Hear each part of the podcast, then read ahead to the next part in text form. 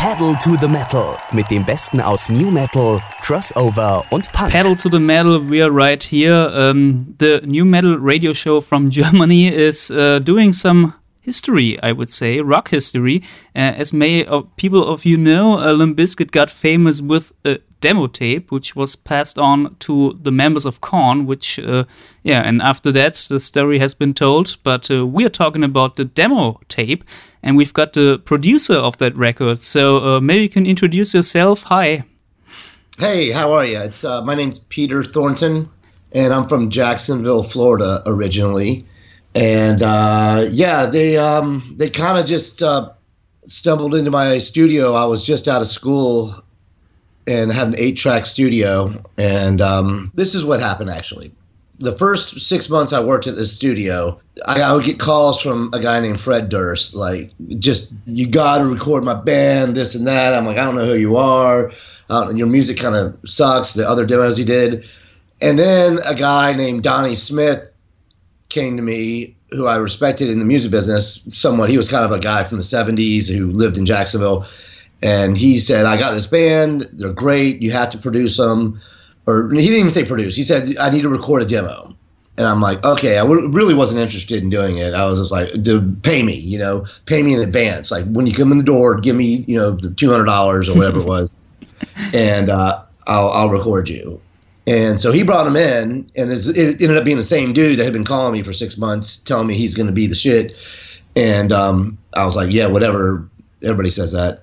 Obviously, I was totally wrong. Um, and uh, so we, yeah, we recorded. Uh, we did it because they met Korn and they said, well, we'll pass this on to our producer Ross Robinson if you get us a decent demo and so it was kind of urgent. It was like the day after the Korn show at Milk Bar in Jacksonville. Milk Bar was a, a club that a lot of bands came through, and they had to have it done within like a couple days. I think Korn was leaving Florida, and they wanted to hand give it to him or something like that.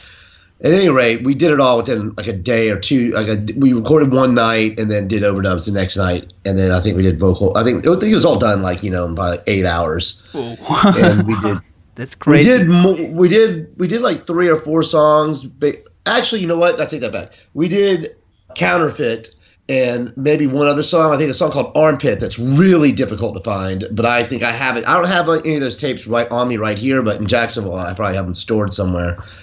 And um, one other song, but um, but counterfeit's the one, the song demo that got them their record deal with uh, Flip Jordan Schur. Ah, okay, and yeah, but I mean, you you've produced a record that uh, yeah made it made it to uh, the Korn guys.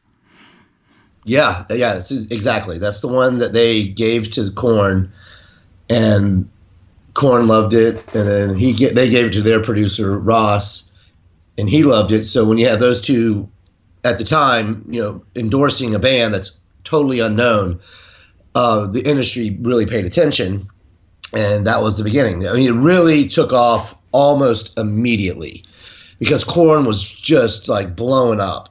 You know, uh, uh, underground blowing up to the point it was almost about to not be underground anymore, and um, it was just good timing for Limp Bizkit. So you just said you were finishing uh, school, so you, you studied um, just in that time. I went to school for recording and engineering um, in Orlando Florida, and then I graduated in uh, 94 and I started work at a studio in late 94. The, the place it was called Jasmine Recording Studio, and that's where Olympus. That's where we did the the counterfeit EP. And uh, I was only out. I just graduated, and so I'd only been working in a studio for a few months at the time that I recorded it. So one of your um, first works, and then and almost the first, maybe the second thing, second or third, like like real. Well, I shouldn't say first or second, but the first one that ever got released to the public. And we only had eight tracks, so we I put only four microphones on the drums, one on the bass, one on the guitar. That's six. Hold on, I must have done something here. One bass, one guitar, four drums. No, three drums. Three on the drums bass, guitar, keyboards, and two vocals. And that's it. I mean, but it uh, in nowadays you've got uh, yeah digitally 100 uh, track recorders, Easily. and it's it was very hard to do an eight track recording, isn't it? Yeah, but I that's all I had. I mean, I was just starting out. Actually, I had I think 24 tracks. Two of the machines were broken. They're eight tracks each, so I only had eight tracks that day. So, but they needed it done. Yeah. So yeah, a lot of time, but uh, yeah, that's how it all happened. And if we see it, I mean, 20 years after, what's your impression? What you did as one of your first works? Um, considering my you know lack of experience and uh, lack of equipment, I guess it's pretty good. I mean, it was good enough to get them to where they went. So, yeah, I you know, I, it's I think the mix is, it's as good as I could do then, and it's uh, you know something that I always thought was like you know something that opened a lot of doors for me. And then I kind of I really wasn't into that kind of music at the time, to be honest. I was into more if, if it was going to be heavy rock music, it would be more on the lines of like either grungy stuff or uh, like industrial metal, like a lot of like you know you know Ministry or Nine Inch Nails, and this was a little different. And so I kind of just fell into that genre, doing that kind of music, and then learning how to do it right and how to get that big sound because it's it's amazing in a way because eight tracks is not nearly enough usually to achieve a sound like that. But it, it, I guess it really boiled down to that they had the energy; it just came out, and the chemistry of the band. They tracked it all live. It wasn't like a bunch of overdubs or anything. The only thing we overdubbed were keyboards and vocals. So no DJ on that track. No, the, no DJ Lethal wasn't in the band. In fact, his name is Scott Borland, who the guitar player Wes Borland. It was his little brother. He was still in high school. I think he was 16 or 17, and he did. There was no DJ Lethal. He'd not even joined the band yet. Ah, okay. So uh, yeah, so it yeah. all happened. it was Scott, the keyboard player, and that's why you don't. There's no scratching or anything on, on that recording. It's all keyboards. So, uh, if you look back, uh, did you saw them live at that time, or did you experience because the bus was getting on? So, did you experience what Limp Bizkit was about then at that time? Yeah, actually, yes, because I was in the scene, you know, in Jacksonville. I was only 24, maybe years old, I guess, uh, 25 maybe, and so we were always going. I would go see their shows well, not not before I recorded them. I recorded them before I went and saw them, and then I went and saw them. They were very impressive. They were just everybody. It just they controlled the whole audience, uh, whether it sounded good or not. It didn't really. Um, it was almost irrelevant. It was just just energy, and I became the first guy in the band I really became close to was Wes, the guitar player, and he was kind of the odd man out, you know, or not out, but he was the he didn't really fit into the band, like his music sensibilities. He was a little more eclectic and, and stranger. That's what brought a, an element to what they do, is that he brought that thing that wasn't all raw, just you know, uh, metal. It was you know, very mu- musicality, and his brother. And in the early shows, he would. Uh, I guess, I guess when they became they were on like MTV and on TV and stuff like that. You know, he was dressed up like some weird, freaky, whatever sci-fi looking character. But that all really started at the very beginning when we were doing right after we did the demo. I, I went and saw a show like that week, or maybe a week later, because a bunch of people came down, uh, A and R people from all the labels, and they packed this club out to showcase for him. And I don't know if it was that show or a show before that, but Wes was wearing like uh, like a tutu, like dressed like a ballerina, and he would always dress up in these ridiculous costumes, and it was kind of like him rebelling against the band that he was in. If that makes any sense. Yeah, but he's he, he's still wearing these costumes nowadays. So. Yeah, yeah, I know, I know. He it's all it's because he because to know him as a person, he's not really that he has to play a character. That's not him. You know what I mean? Like it's almost like a alter ego. an artificial figure he's playing on the stage. Yeah, he's like playing a character in that band. He always did from the very beginning. He'd wear bear costumes. He'd wear a skirt. He'd wear. Uh, he would dress up as anything because it. He was that style of music really wasn't him per se. I mean, he liked heavy music, but he likes things a little stranger. And he's more liking to experiment. Uh, that's my impression, Yes. at least. Absolutely. And that's why he's got a lot of side projects, I guess, because Limp Bizkit doesn't get uh, his artificial aspects. Yeah, and that's fine, but he brings a little bit to the band. You know, he, I mean, definitely not a little bit, a lot. That's what made Limp Bizkit cool is that they weren't cookie cutter band. They were like an experience. They're they were definitely all their own characters and and um and great musicians. I, I, I should back up and say that first. They all were awesome musicians. John Otto, great jazz drummer. I've known I knew for years before that actually when he was like in high school. And Sam Rivers, great bass player, and obviously Wes.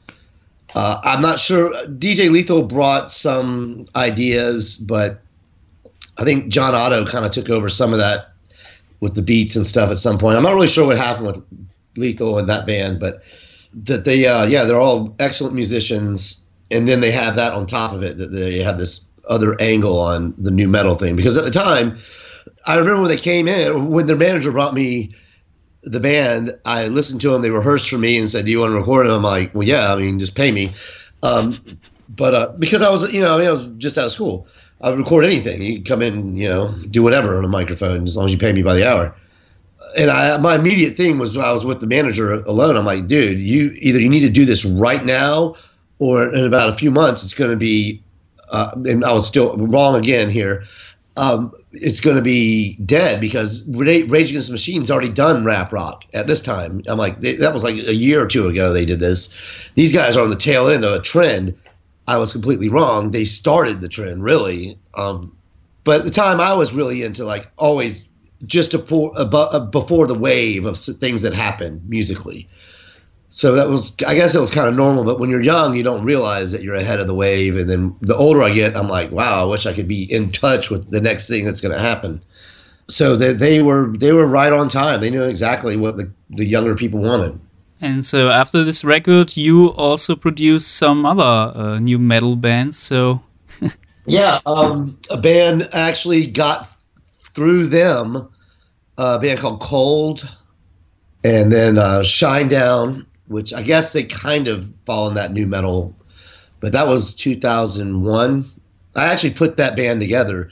The guy from Atlantic brought me Brent Smith, the singer, and uh, I was in Jacksonville doing a lot of demos for and and some small records for Atlantic. And this guy Steve Robertson, who A&R at Atlantic brought me the singer and uh, and I gathered some guys and we put the band together, did some demos. And actually the demo for 45 is the one you hear on the record and on the radio. cool. That's another example. That's an example of uh yeah, it was really cool. Well, it wasn't cool that they paid me just a couple grand to make one. They had to have me make that song really good. Well, it, was, wasn't just me; it was me and Tony Battaglia, this other producer. And then when they solidified the deal at Atlantic, they went on and had another guy produce the whole record, redo the song, remix it, spend hundreds of thousands of dollars. And at the end of the day, and they, they remixed it twice, and uh, one by Andy Wallace and and then another guy, Randy Staub, I think his name is.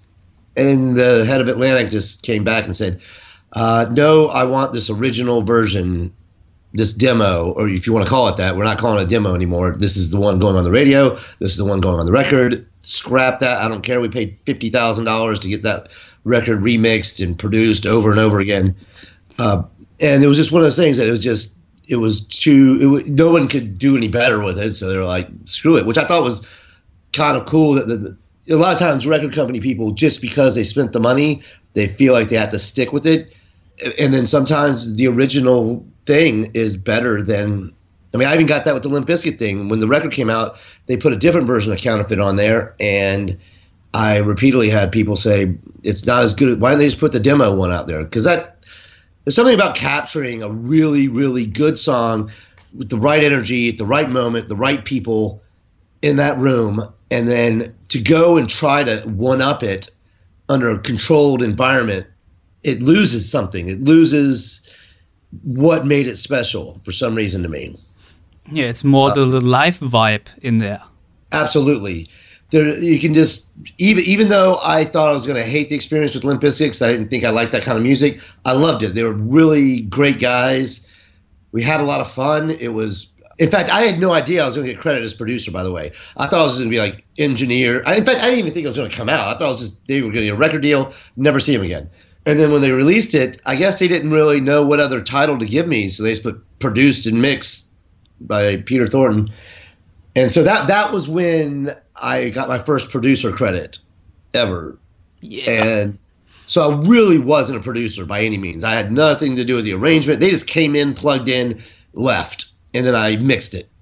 So maybe a couple ideas on the vocals. You know, I, with Fred, I, I, I probably coached him a little bit, but not. That would be the max. Everything else they just did whatever they wanted to do. Other than maybe, a, a, like I said, maybe a couple little things like, hey, well, maybe cut that part out or no, cut that little thing out, but not really producing. But I remember my dad said, I was like, hey, I just got producer credit on this record that Dallas Band's becoming huge he's like, well, just pretend you're a producer now. You know, he's like, don't tell anybody you're not actually, you can't actually do that. Just figure it out. By the time you're done, then they figure out you don't know what you're doing. You have already figured out what you're doing. I mean, we were thinking you were the whole producer of that, but uh, now we know better. yeah, I mean, I am in the sense that I got credit for it, and I was the one there, and I'm the one that made it sound good enough for them to get a deal. But it wasn't like I found them; they found me and we were all complete, just you know, nobody's in Jacksonville. So I just happened to be the guy there, and then I learned after that. And then when I, by the time I did Shinedown, I knew exactly what I was doing. Yeah, we were all kind of just going on our own instincts. You know, you play guitar, you play drums, you play bass, you uh, play keyboard. Fred, you do the vocals, and I'll do all the uh, engineering and mixing and pulling it together. And that was it. It wasn't it wasn't like I had any experience under my belt at all. Any more I didn't have any more than they did. Yeah. as bands. We were basically all at the same level. So uh, are you still in touch with them or do you see them in Jacksonville somehow? Um I did for years. Uh, Sam Rivers and I, we, for a couple years, when around like 2000, 2001, he and I, he, they were back in town for a little bit and I, I, helped him build his home studio and worked with him and kept in contact with him. And I haven't talked to Sam in a few years, but we were really close for a while, a couple years there. After it all kind of cooled down a little bit, as far as they went, and uh, and we did a couple projects. I, Fred and I, we would talk, and uh, they did some demos, and I think Fred brought something in for me to produce at some point in like 2001. And then the Shinedown thing, actually Fred, I sent, I, I actually did something I wasn't supposed to. I sent Fred the demos with the Shinedown stuff that Atlantic paid for. He tried to steal that band from Atlantic and bring them to Interscope. I also had another side project with Fred, which is a totally different conversation with this other artist named Justin Moore in 98, where Fred got us a deal at uh, Interscope, but that's a different story and totally different kind of music. Um, but yeah, that that happened. But I haven't spoken with any of them in at least five or six years. I would say. Paul Phillips from Puddle of Mudd. He's still a good friend of mine. Um, he was the guitar player. We all because Fred signed Puddle of Mudd and got them going, and you know Fred's like a really good businessman in addition to being a good frontman. Yeah, that's what people say about that. But right now, I would say, um, yeah, can you tell us what you're doing right now uh, as a producer? Because we've talked a lot about the past, so maybe it's good to know what's up next for Peter Thornton. Well, I uh, when I was in Orlando, I owned a pretty big recording studio. You know, as you know, the recording business has really changed, and a lot of stuff is being done done at home studios and in smaller situations and smaller budgets. I'm doing a lot of mixing. For some reason, that's the one area that I tend. That's like my strongest point is mixing. So I've, I've had a few actually pretty heavy rock bands and new metal esque bands send me stuff to mix, um, and I have a manager his name's Tom Camp. And then I ha- I've been doing a lot of songwriting. I had a label. I worked for RCA for a while. Right now, I'm I'm looking for something different, but something that I'm known for. You know, my genre that I'm known to be somewhat successful in. So uh, it's really great that I got in contact with you. Um, I, I haven't. I just haven't heard anything recently that's really blown me away. That's really powerful and big and that needs some kind of guidance and taming to make it like um, you know a music experience that you know I right now it doesn't seem like anything's really grabbed me.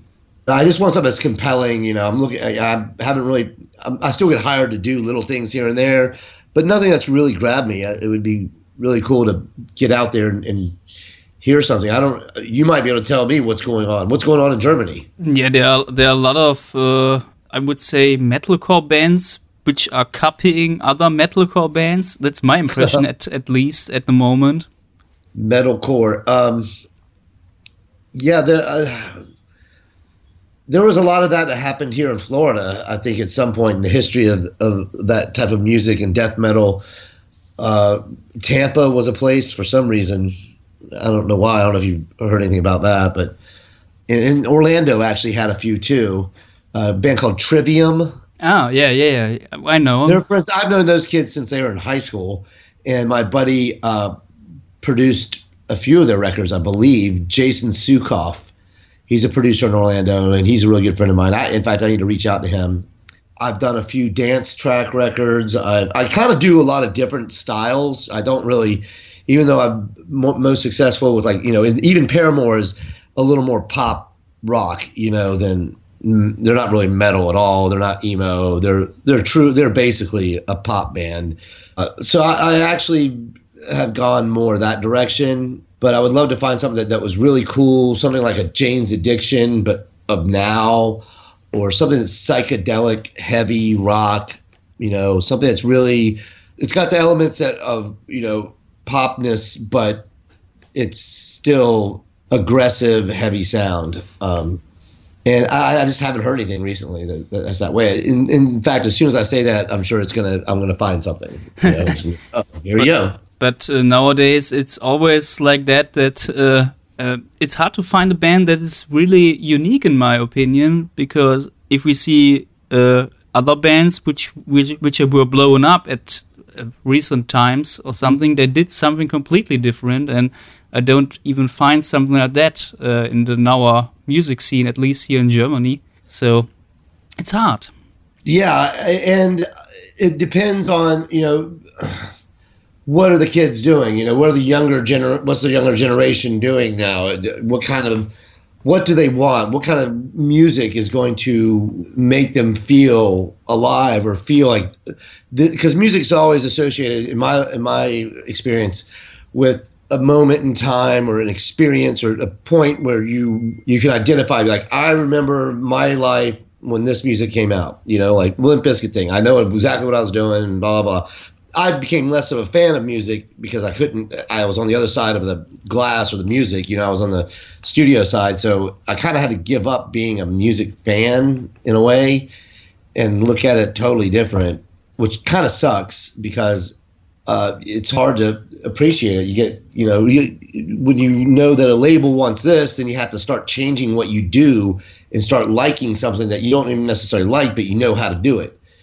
I think it's going to take an artist uh, or a band that has something to say and that there's people out there that want to hear it. Those two things have to, and I'm saying say, I don't, don't mean necessarily totally lyrically. I mean, say with their instruments, with their sound, what they're doing that's going to make because in the early Limp Bizkit days, it I don't even know if they could hear the lyrics of some of those songs. They were just pure energy, and the young people that were into it, and I and I was only 25 or 24, and I felt like an old man because these were all like you know 16, 17 year old kids, and they're paving the way of what's going to be cool. So.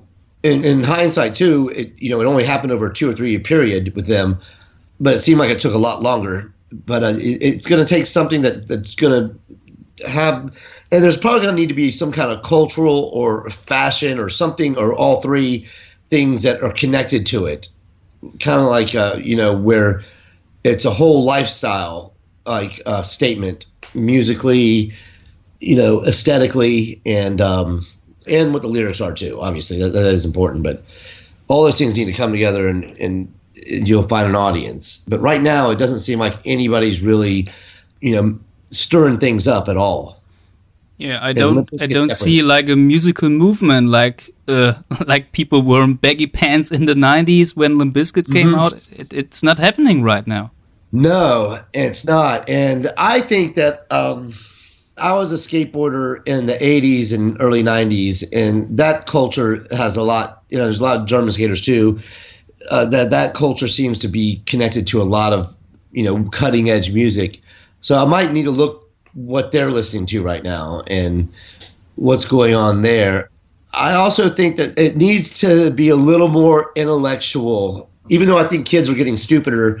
Um, it's, it seems like there's a divide, especially in the United States. Either the kids are getting really, really dumb, and then there's ones that are really, really smart. There's no like in between anymore.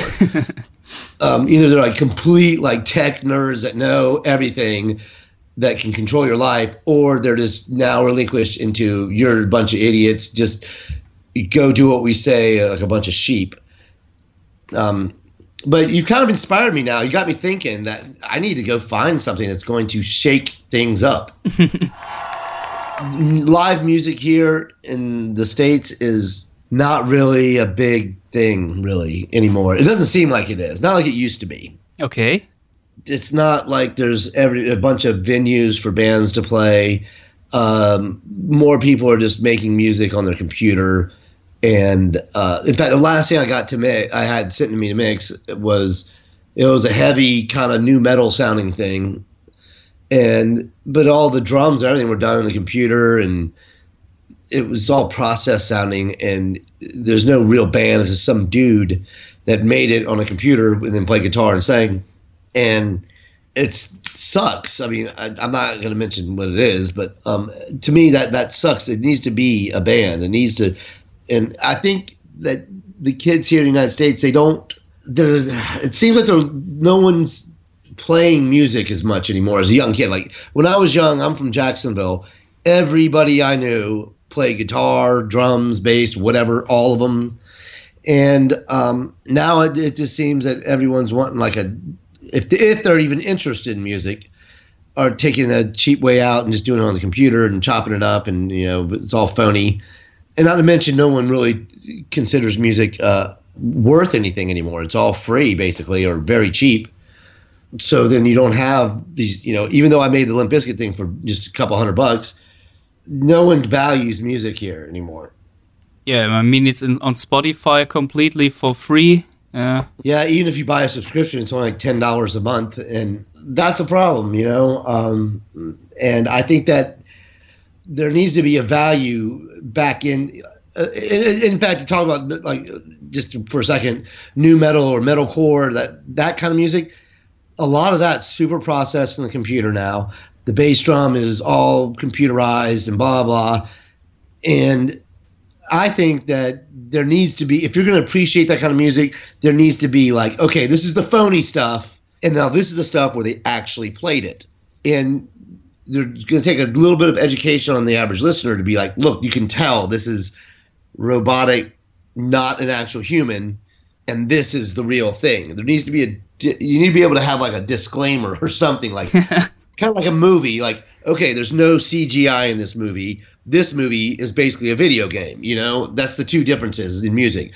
You have some music that's totally natural and real and then you have the majority of it that's just totally fabricated representation of what if a human was a robot would make music basically. I mean uh, I, uh, isn't it true that uh, nowadays bands even uh, fake their voice uh, their vocals oh, live? Oh, yeah yeah yeah yeah yeah like well, like doing auto tune or stuff you can do auto tune live. They i know that they mix in especially on large venues other tracked vocals all the time. All the time nowadays, yeah, anything, anything that's large production, even if they don't use it, they have a backup vocal going all the time they'll sneak into the mix. The live sound guy will, if the vocalist isn't pulling off right, or if the vocal mic is out of range, or, or, or is off the wrong axis, you know, for the singer. That absolutely rarely trust a live show unless it's like Eric Clapton or or some classic, you know, performer that would never do something like that.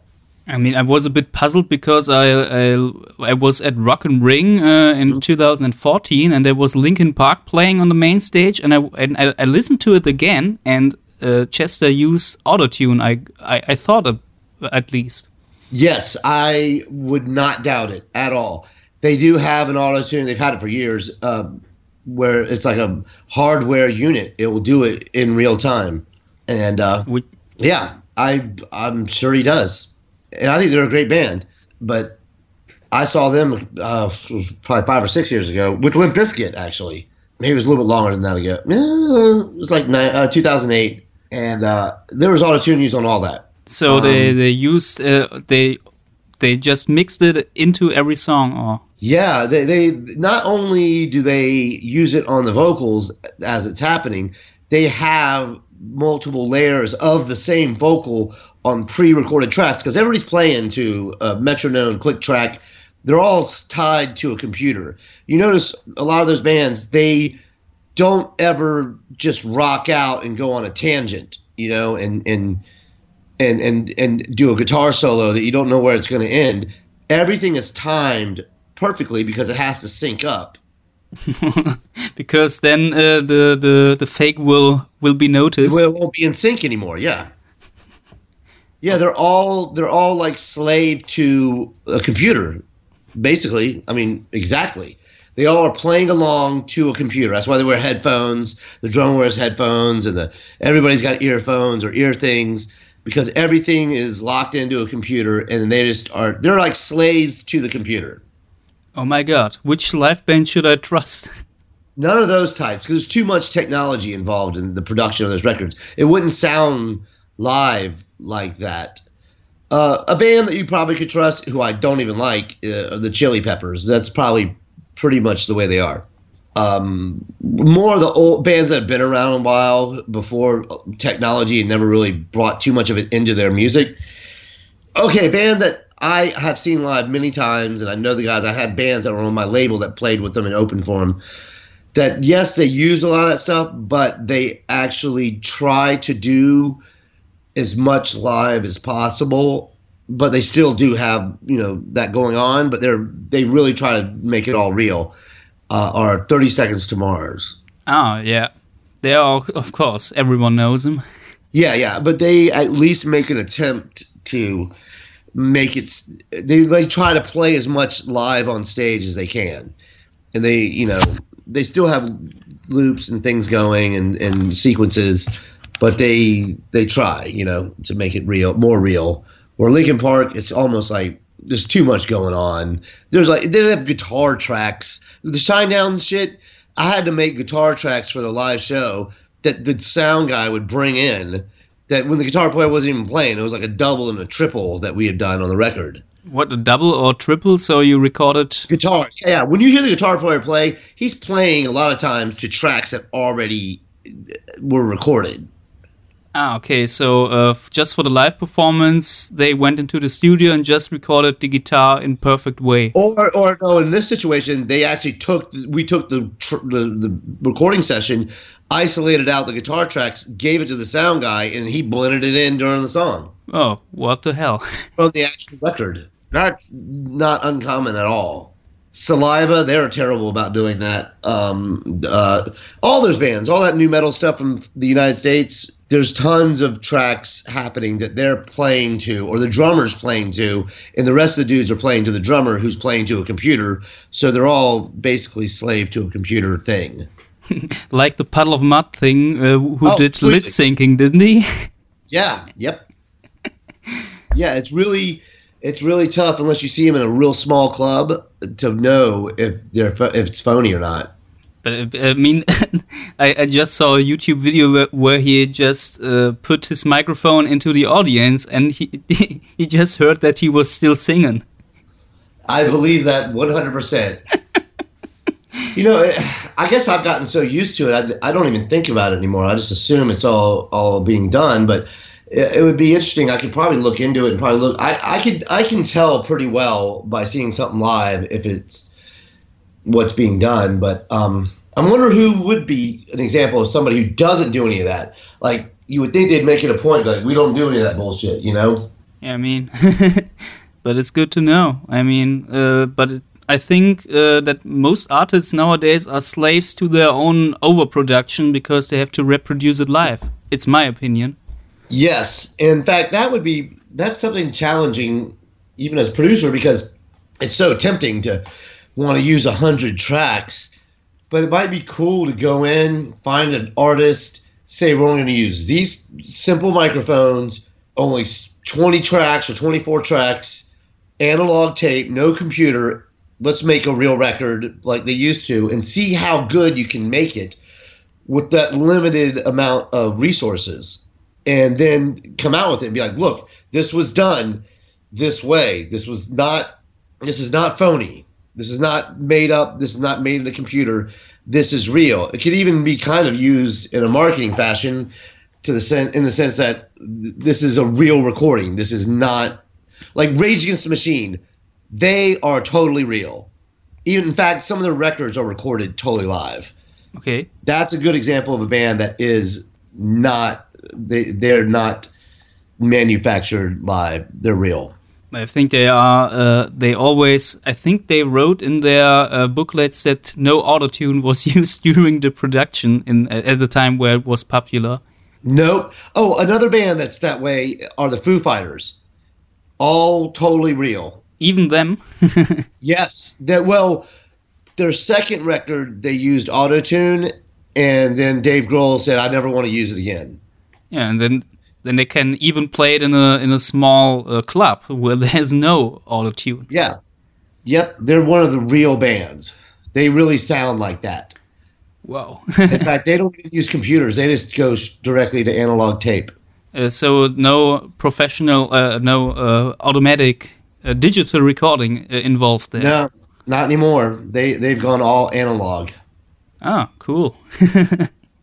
so as far as what I've read and seen interviews, I mean, they maybe they've used it for something, but I don't think they do. I'm almost positive nothing they do in the past 15 years has used any computer stuff at all. And but that guy's he's like a real deal guy. I mean, that guy doesn't he's not phony. And I mean, you're an expert, and I think you've got very good ears to hear that. Yeah, you can also feel it. I mean, next time you, you listen to something, take two things. Take a Foo Fighters record and then take something that's really overproduced, like uh, Papa Roach or something like that. I'm not saying those are bad records. I like those kind of records. I've made records out of that way. But um, you'll hear the, even the song 45 I did for Shinedown. All the drums that were edited, I edited by hand. I didn't have a computer tell me how it should be. 100%. All the vocals were all done true, real I may have auto-tuned a note here or there, but I did not put the plug-in on it. So that song 45 is almost 100% just played and sang that way. There's tons of layers and there's tons of production on it, but very, very little manipulation as far as the uh, performance. Yeah, I will do it for sure. And uh, this was a very interesting conversation. So thanks a lot for talking to us. Uh, is, sure. Is there something you'd like to say to your listeners? Yeah, I would love to hear some music from people. I, I want to get in touch uh, with what might be the next thing in that that you know in that music world. Not necessarily has to be new metal, or I guess it's not new metal anymore. It's old metal, old new metal. But anything that's like that has a really big concept idea, but is real. I want to hear from artists that want to make real records. I'm I'm tired of doing all the computer stuff. It's no fun. It made it not no fun uh, because it's not a real thing. It's it's sitting behind a mouse and a computer and a keyboard constructing something. And I always equate it to something that would be a special effects movie by Hollywood or a real gritty, awesome you know foreign film that is done much better and has more substance. So I, you know, that's pretty much what I think should be. I'm not saying it has to be. I mean, you can still make records with your computer. You can still have an art form that way. But I would like to hear a new grouping or new trend in doing stuff and figuring out how to do it almost totally live and then make a record that sounds as compelling as something overproduced, but you're overproducing it before you even get in the studio. You already know how to make your sound. You're not doing it the other way around. Most bands make a record in the studio, then they figure out how to fake it live. I think it should be the other way around now. Thanks a lot, man, for the interview. That was Peter Thornton. So, thanks a lot. Yes, thank you, man. I'll keep in touch with you.